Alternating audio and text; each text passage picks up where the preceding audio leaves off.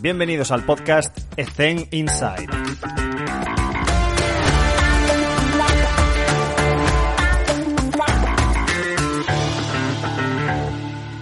Muy buenas a todos. Hoy tenemos un invitado muy especial. Es Jim Kilbaso. Jim, how are you? I'm fantastic. Thanks for having me. Nice, nice to have you here.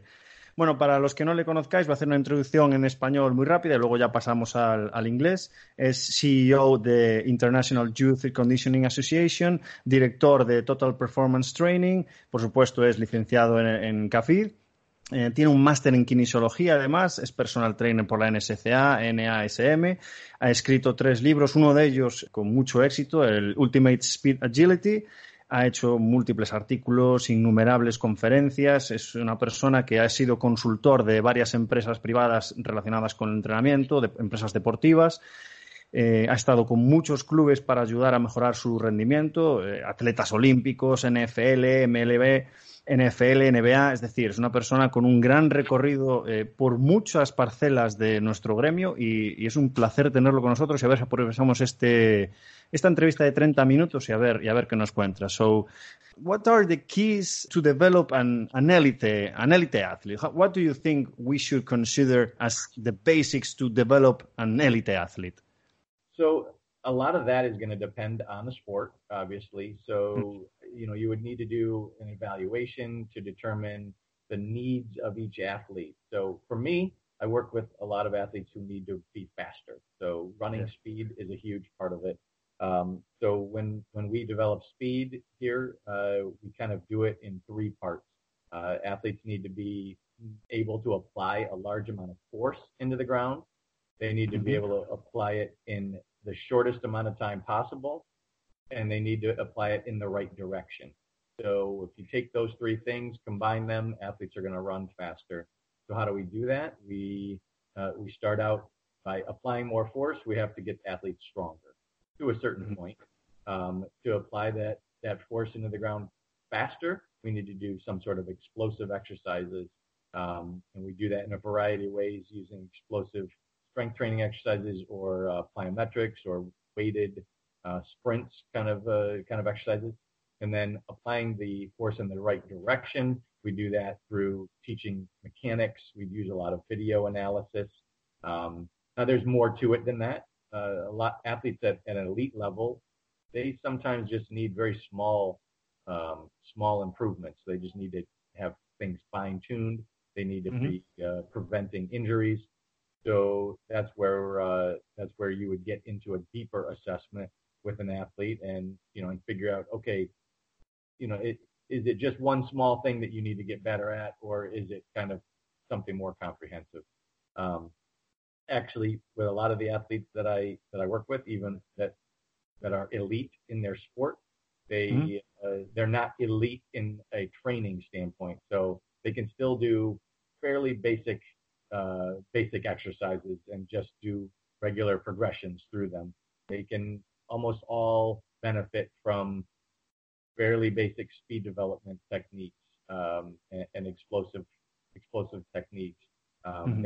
They need mobility. They need to be in great shape. So um, really, the things that I do with elite athletes, they're not always dramatically different than what I would do with maybe a younger athlete.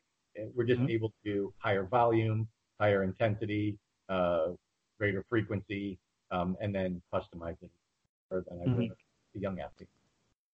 And what is the difference between a good player, a really good player, and an elite player? Like you said, we are working or training sports specific, okay, but everybody has to do almost the same. We have to adjust and individualize the, the workload.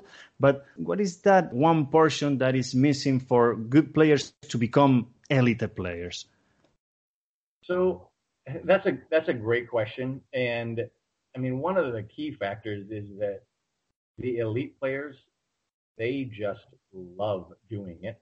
Um, they want to do more training and more practice and watch film and um, and, and, really get into their training. Uh, mm-hmm. players who are, are, athletes who are good athletes but not elite, um, yeah. they typically have certain amount of talent, uh, but they, you know, they they they they kind of take they go in a different direction. They don't push quite as hard. They uh, they took they take their foot off the gas a little bit, so to speak. Mm-hmm. Um, yes.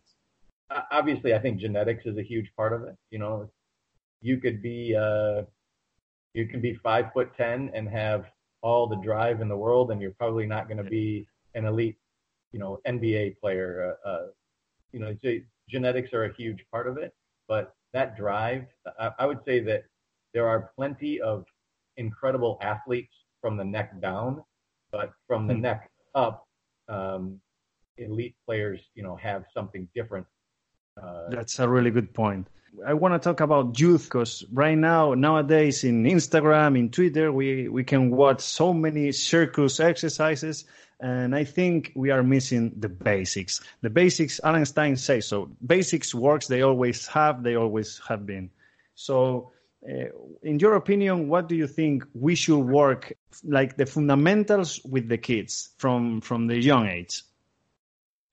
I'm so glad that you're asking me about this. So, you know, all, all, I had done for most of my career is train older athletes, more hmm. elite mm. athletes. And uh, when we opened up our business here in 2002, um, got I got to start working with younger athletes. And then when I came on uh, to be the president of the IYCA, the International Youth Conditioning Association, that's when I realized how uh, how important training the young athletes is, um, and how bad it's getting messed up in a lot of cases. So, um, so with with young athletes, I think that uh, like you, you said it, you know, we're we're missing found, the foundation of being an all around athlete um, at a fairly young age by playing lots of sports and being able to do lots of different things. So, very very few elite athletes uh, were elite at a very young age and continued to stay elite until they were on the world stage. Many mm. of them, uh, many of them played multiple sports, or if they didn't play multiple sports, they at least were engaged in multiple activities at a, at a pretty young age. And sometime around adolescence is, is when they kind of have to focus exclusively on one sport.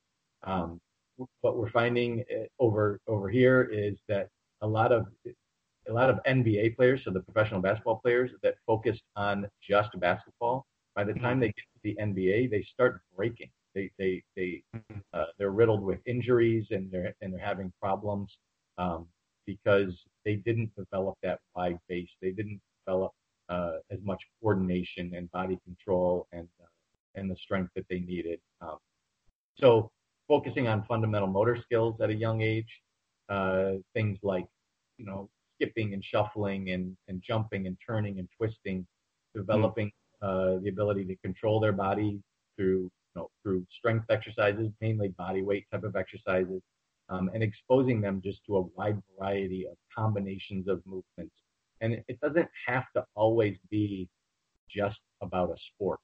So it, you know, soccer players, they can pick up a ball and throw it, and yeah. basketball players, they can kick a ball or they can roll around on the ground or they can, you know, wrestle each other or, uh, you know, twist and turn and play other games outside of exactly what they're doing in order to kind of have a wider base and also to increase their enjoyment. I think that I, I think that as science has progressed in in our profession, I mm-hmm. think a lot of coaches have gotten way too scientific in their approach in the sense that they think that they are uh, they're they're growing athletes, you know, in a in a lab, and that they're you know it's like a petri dish, and they're trying to you know grow something, or they think that it's uh that it's a robot, and if they you mm. know if they, they connect the wires in the right spot, they're going to turn you know a young kid into some sort of a professional athlete, and you know what I said earlier about an elite athlete is they have to have the mental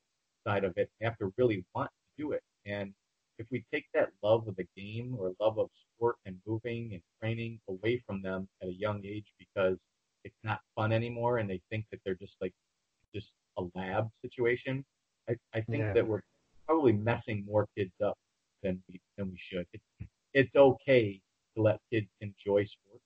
In fact, mm. pretty much every uh, every study that's been done recently on um, on what kids enjoy about sports um, actually winning like is super low down on things. Yes. Yes. You know, so we, we, we need to remember that and yeah, let's keep developing athletes and teach them how to do things and, and you know, get them better at their sport and strength training and all the other things that we know about, but it has to be enjoyable and, and you know, and we have to try to we have to we can't forget about the kids that are good at sports and only focus on the kids that are great at Mm. Yes. I think, I think a lot of us miss that. I agree with your point because, of course, science is important, but it doesn't matter what science says or what you know if you don't share that information well with your athlete. The athlete has to buy in in what you are uh, putting on the table. That's the first thing. Uh, another thing that, that, that this is my personal opinion kids should try a lot of sports. You can find your passion in sports. No, no, I, I totally agree with you, and and I, I also think that a lot of coaches, I don't know how it is in your area, but um, a, a lot of coaches always want to move up to the next higher level, so that Mm. so the best coaches, you know, they don't want to work with kids, they want to work with college athletes or Olympic athletes or professional athletes, but um, really we need great coaches to work with young athletes at the right time because without the young athletes getting that development and that good coaching, they're never going to be at the elite level. So I wish we could kind of flip that upside down and have have good coaches realize that the you know the real action is with the young kids. But but it's hard. It's much harder to Yes. to train young kids than it is professional athletes. We have a discussion last week about this. The best coaches should be with the young athletes Yeah. because a lot of times I, I was working with little girls on basketball, and you can find 18 year old girls like they don't know how to make a push up. You Yeah. know, like the techniques. I, I'm asking you the technique just to know to know how your body works, and then care about your your body composition and that uh, simple stuff that there is missing because the best coaches are in, with elite players. Yep. This is a problem that we have in Spain because uh, I also have been as a strength and conditioning coach with elite girls in basketball EuroLeague, and you can see uh, with the United States uh, people and, and players that they they have so much culture about her body that we we don't have that part here. We are missing that in in Spain. I think it's really a good point that you have bring. Let's change a little bit because your resume is, is, is so good, and we're going to talk about companies because imagine that um, strength and conditioning coach wants to start uh, his own company. What advices can you give to start to to create uh, a culture around his enterprise or his company? Keys to success as a as an entrepreneur. Wow. Okay. So that's a, there's a lot involved there. Um, yes, I know. I, I would say that the first thing is uh, uh, a lot of younger professionals want to go out and start a business, and they're not even that good at what they do yet. And they want to go out. They they want to go out and tell everybody how great they are and how many Instagram followers they have, um, and they haven't actually proven that they're really good and can get great results with a lot of athletes and they can develop relationships with athletes Mhm. um, and parents. So uh, another thing is that coaches, you know, we go we go to school and we learn about the body and we think, okay, well, I know I know how many sets and reps to do, um, but we don't know how to talk to a parent. Uh, we don't know how to sell a program. We don't know how to market the program. Um, we think that if we just, you know, open up the doors, people will come in. But really, um, especially I would think uh, in, in Spain right now, this, this kind of training business is relatively new, isn't it? Mhm. They start an enterprise without knowing anything about economics, which is really basic, and you don't supposed to know that. But here in Spain, in high school, they don't teach us how to invest. How can we save money with our with our jobs? And that's a tricky thing because a lot of colleagues start an enterprise without knowing that, and they commit a lot of mistakes because of that, because they don't they don't have the the information. And uh, can you share with us the worst advice that you have heard? The the, the worst advice that I've ever the heard. Worst, the worst advice. Man, I might have to think about that one because there is so many. yeah, I, I, do hear I do hear plenty of bad advice.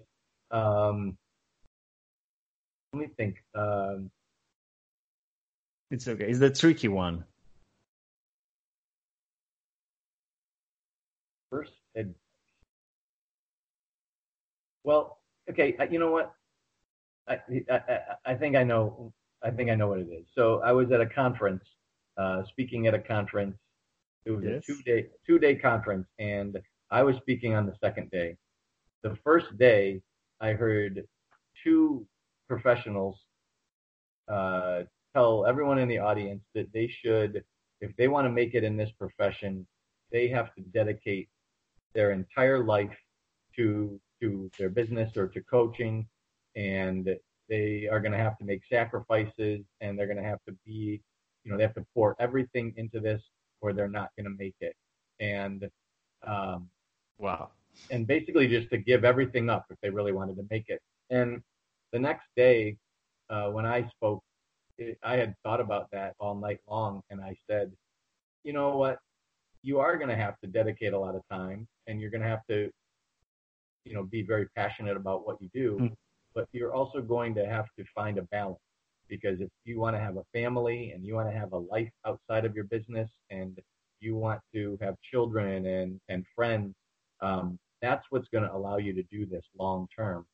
And I just started off my presentation that way and then went into the, the real presentation. And afterwards, I had many people come up to me and thank me, like saying, "Oh my gosh, so glad you said that. I went home last night thinking that I need to I need to give up my life and maybe I'm doing this wrong."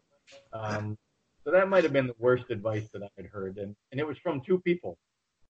oh my god. I think that is because if a third person right now in our room will tell you that's uh, that's really difficult, that's impossible, it's because he is not going there, and they are making excuses to go there. I think that's the reason of that people saying that. Imagine that there is a lot of students listen to us. How we can help out with throughout your entire experience, which is amazing um, can you share with us, of course, uh, no names, no companies, no whatever, but can you share with us a mistake and how did you solve it?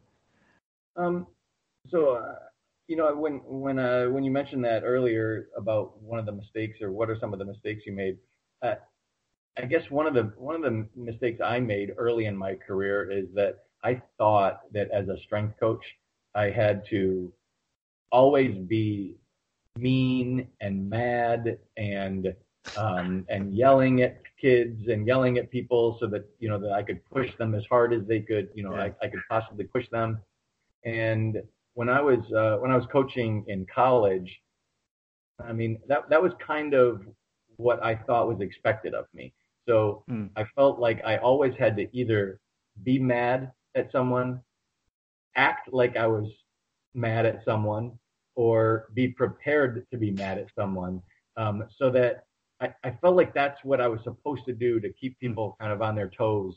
Um, and I, I realized, you know, especially having done this for a long time now, that um, I don't need to do that. I don't I don't need to be mad all the time, and I can still get a lot out of people. Um, so I, I think I think you know learning my own coaching style rather than trying to be someone else was was a mistake that I made, and and I think other people make that same mistake. They see someone and they mm. see the way they act and they think, well, that person's successful, so I'm going to be like them.